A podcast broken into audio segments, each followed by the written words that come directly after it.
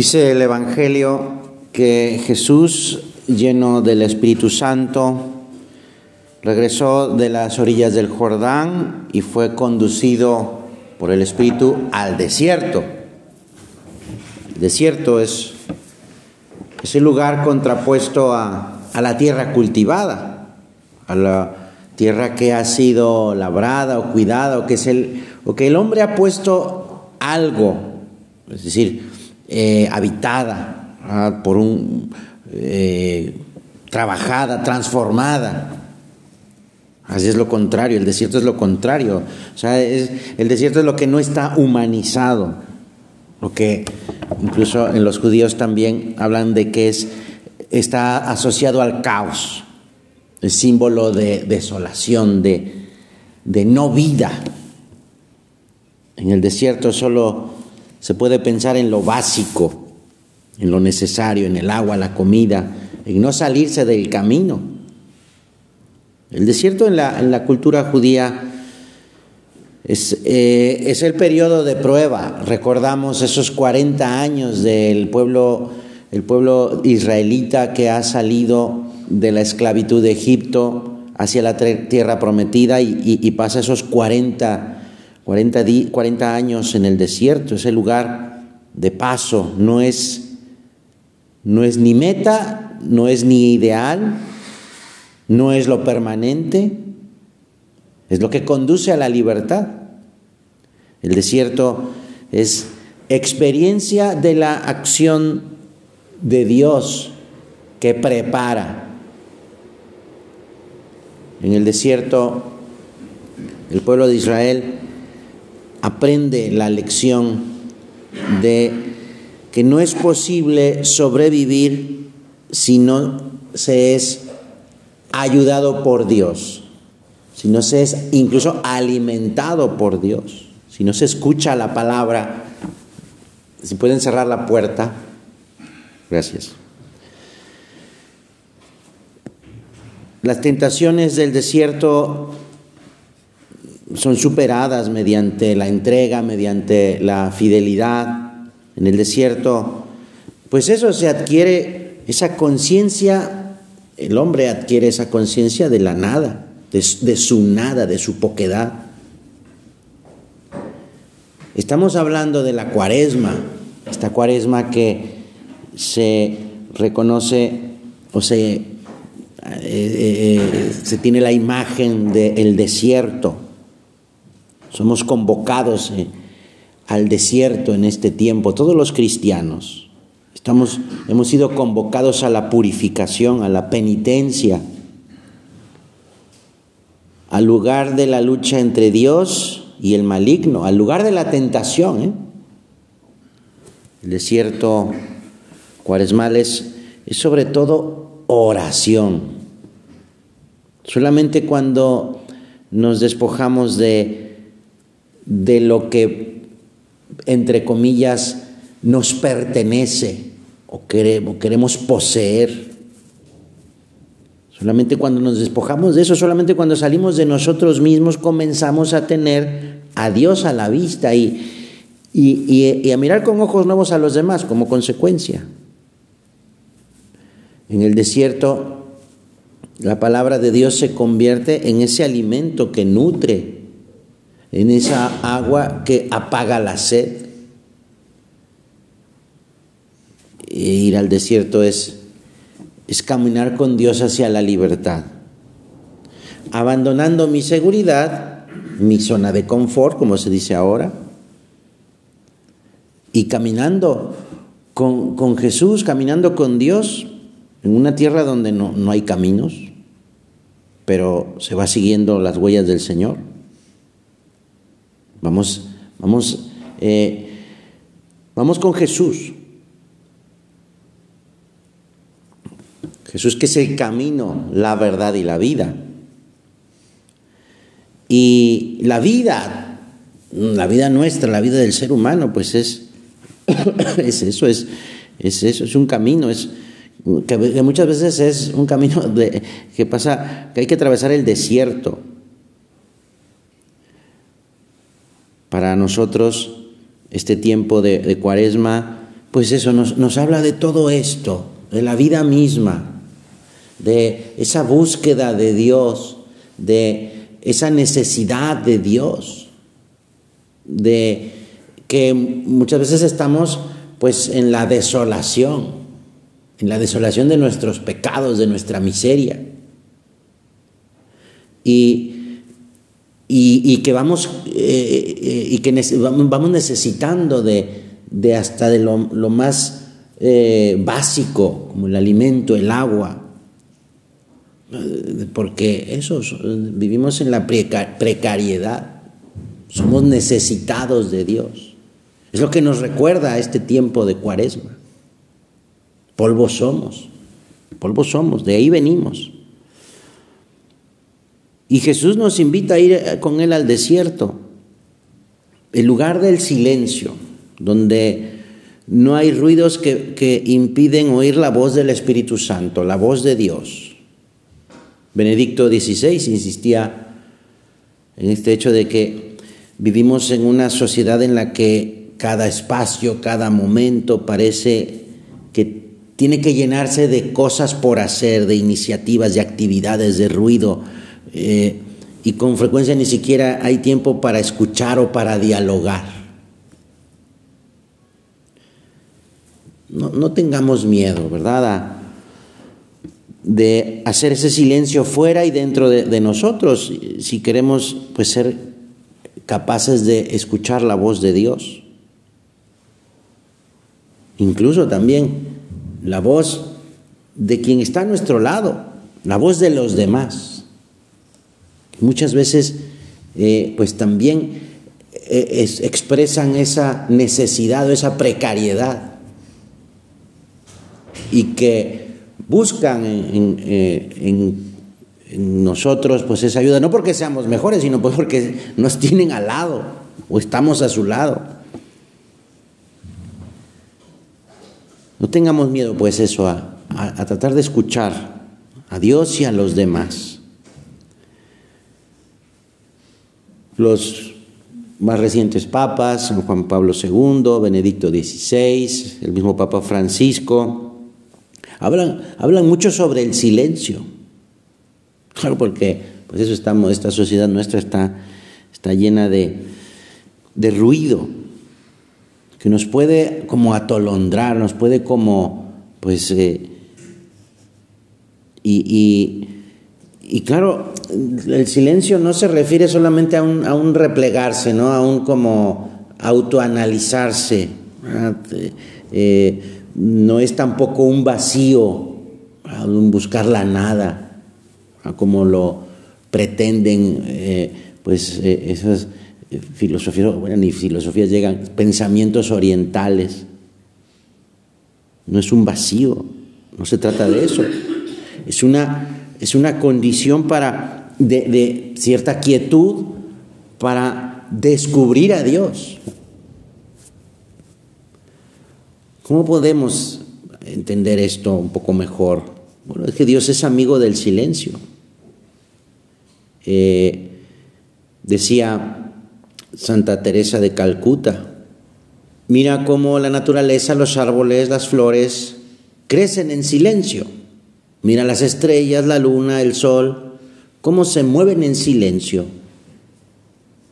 Pues para captar este carácter tan valioso del silencio en la vida diaria. Resulta pues eso, eh, muy elocuente el episodio de, la visita de Jesús a, esta familia, familia eh, de amigos suyos en Betania, que Jesús visita la casa de Lázaro, Marta y María. Marta, Marta, tú te preocupas y te inquietas por muchas cosas. Jesús no le, no le está regañando a Marta porque haga las cosas. Había que hacerlas, había que, alguien tenía que atender a todos los que habían llegado con Jesús. Sino más bien es la actitud, esa actitud de interior de, disipación, de ruido, es que, está reflejado en ese comentario de Marta, decir, es que dile algo a María que está aquí y no me está ayudando. eh, pues es ese ruido interior de que, es una complicación, ¿verdad?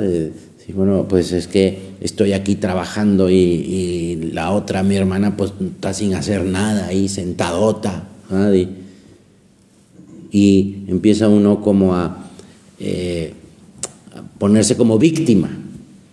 Y así, bueno, pues ese es ruido, es ruido que, que, que impiden escuchar al Señor.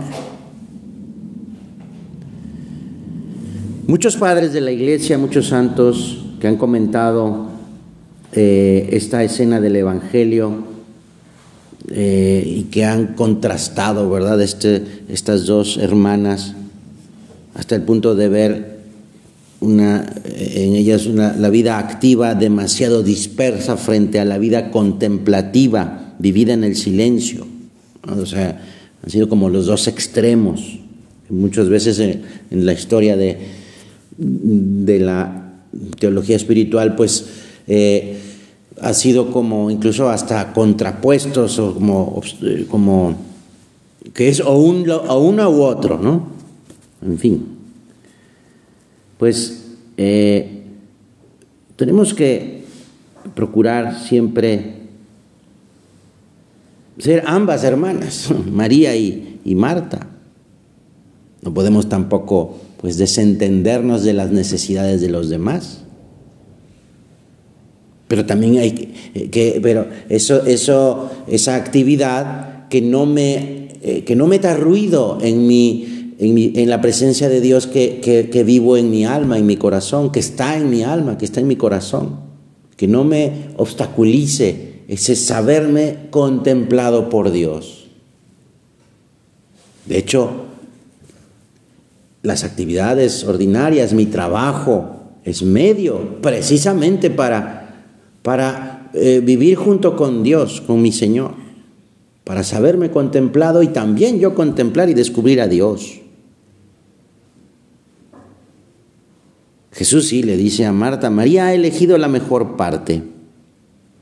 Ah, le recuerda esta importancia de, de acallar los ruidos del alma para permanecer en la escucha del corazón.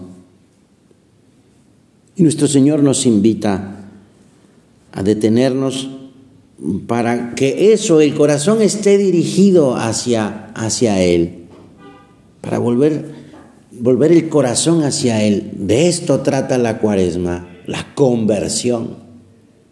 Que mi corazón esté enteramente lleno del Señor. Entonces habrá que, habrá que quitarle todas esas cosas o esos ruidos que, que impiden esa presencia activa de, de Jesús en mi alma y mi corazón. Nos invita pues el Señor en este tiempo a recibirlo, a que esté con esa presencia suya silenciosa, que, que, está ahí y que me ayuda, que me protege, que me levanta, que me, que me da su amor, su cariño. Es importante que lo que nos propongamos, dice San Juan Pablo II en una de sus cartas, es importante que lo que nos propongamos con la ayuda de Dios esté fundado en la contemplación y en la oración. El nuestro es un tiempo de, sí, de movimiento, de cosas por hacer, que podrían desembocar en un activismo, es decir, el hacer muchas cosas sin tomar en cuenta a Dios. Ayúdanos, Señor, a resistir esta tentación, buscando ser antes que hacer. Soy hijo de Dios, somos hijos de Dios. Y nos comportamos como hijos de Dios, trabajamos como hijos de Dios, etcétera. Vivimos como hijos de Dios. Por eso es que eh, este tiempo de cuaresma nos pone delante estas preguntas fundamentales. ¿Cómo, ¿Cómo voy yo encontrándome con Cristo? ¿Cómo van mis deseos de, de encontrarme con el Señor, de vivir con el Señor, de abrirle mi corazón al Señor? Y cada uno pues eh, podemos ir examinando y contestando estas preguntas, no, no necesariamente en este momento que estamos hablando con el Señor, sino que vayamos durante este tiempo de cuaresma, pues eh, ir revisando a ver cómo, cómo voy yo a ser más fiel a Dios. Deseo de verdad ser santo y, y cómo, cómo hago, me propongo propósitos concretos para, para de verdad avanzar en mi santidad. ¿Cómo me voy convirtiendo? La conversión, decía San José María, es cosa de un instante. La santificación es tarea para toda la vida. Sí, porque puedo decir, muy bien, de ahora en adelante, en esta, en esta cuaresma, voy a hacer esto. Perfecto, esa es la conversión. La santidad, pues eso es, no solo en este momento, sino, sino para toda la vida, ir intentando, intentando, intentando, luchando. Por eso es indispensable estar dispuestos a recomenzar, a reencontrar la luz, el impulso de la primera conversión. Y esta es la razón por la que, pues, podemos y estamos invitados a hacer un examen hondo, a, a, revisar pidiendo siempre ayuda al Señor para que podamos conocerle mejor y nos conozcamos mejor a nosotros mismos y convertirnos. ¿Convertirnos en quién? En otro Cristo, el mismo Cristo. Pues eh, Jesús quiere, quiere que nos demos cuenta de esta necesidad de la conversión. No la propone solamente en términos como moralistas, lo bueno y lo malo, sino en términos realistas, porque la conversión es la única respuesta adecuada a unos hechos que ponen en entredicho, que ponen en duda las certezas humanas. Es decir, no confiar en, mí, no confiar en, en lo que el mundo dice que es el éxito o la felicidad. Algunas ante las desgracias o los sufrimientos, pues tampoco sirve de nada descargar la culpa sobre las víctimas, ¿verdad? Se contagió por su culpa o le fue mal porque es malo. La verdadera sabiduría consiste más bien en, en dejarse llamar por, por esa necesidad, por esa precariedad en la existencia y, y asumir una actitud de responsabilidad. ¿Qué es lo que yo tengo que hacer en mi realidad? Porque soy pecador, porque Dios es mi Padre y soy su Hijo. ¿Qué es lo que Dios me pide hacer para mejorar mi vida? Y para ayudar a los que están a mi lado a que también busquen a Dios y lo encuentren. Entonces, claro, esto es, de esto trata la conversión que es esa respuesta, la respuesta más eficaz al mal, la respuesta más eficaz al pecado.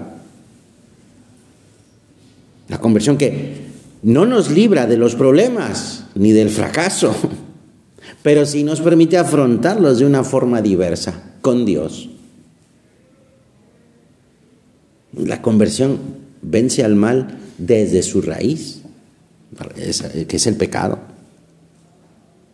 La conversión es volverse a Dios, reconociendo el propio pecado y pedirle al Señor, Señor, dame una vida nueva. Como dice el Salmo, ten misericordia de mí, Dios mío, según tu bondad, según tu inmensa compasión, borra mi delito. Yo reconozco mi delito y mi pecado está de continuo delante de mí. Es una súplica llena de, esperanza, llena de confianza. Sí, soy un pecador.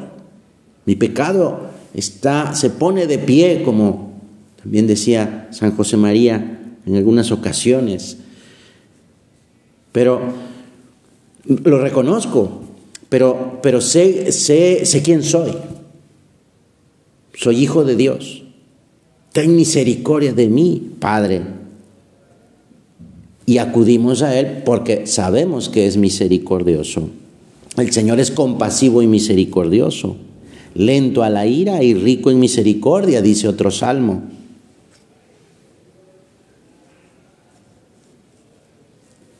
Eh, no podemos retrasar la conversión. Es que Dios nos llama eh, muchas veces a la conversión y sobre todo en este tiempo. Pues, eh, y esa conversión es volver otra vez a las fuentes, es decir, a la gracia, a Jesús mismo. La conversión es decir, bueno, a ver, ¿cómo voy yo a crecer en mi, en mi trato con Dios, en mi trato con el Señor? ¿Cómo puedo mejorar mi oración?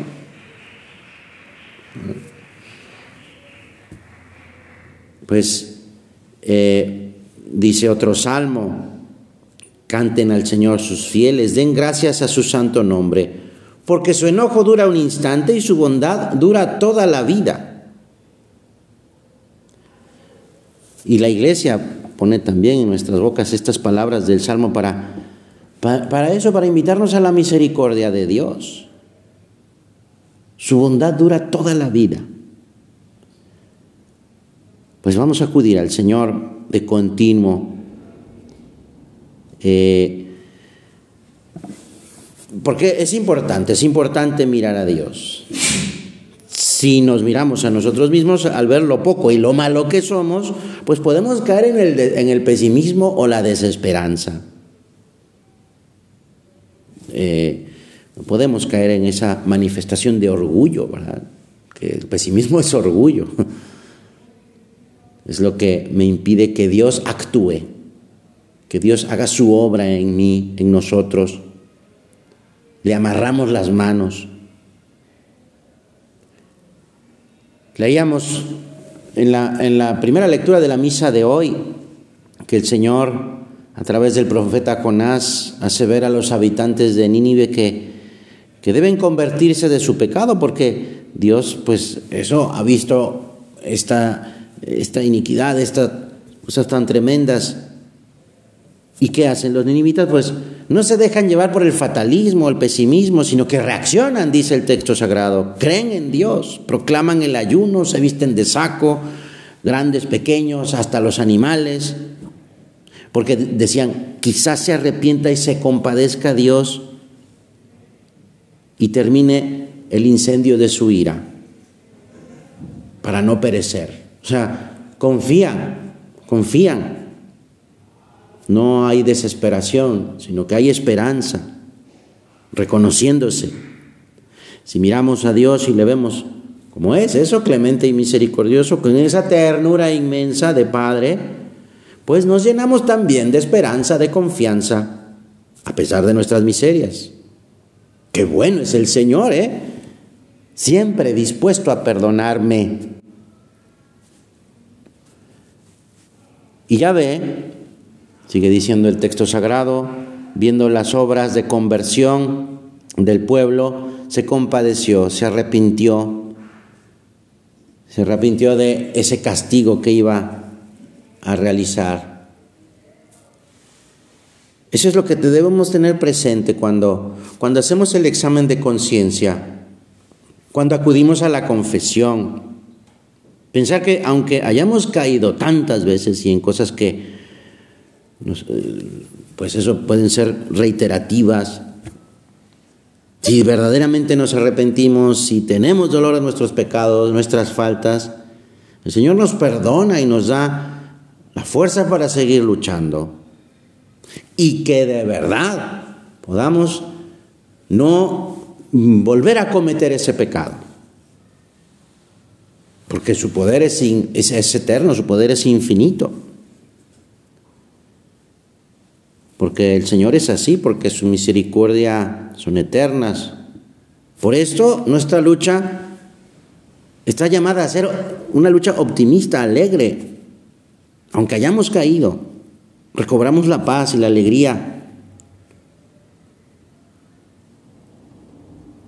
Es que, es que el Señor nos dice también, vengan a mí los que están agobiados, que yo los aliviaré. Pues, eh, qué necesidad tenemos de Dios. ¿eh?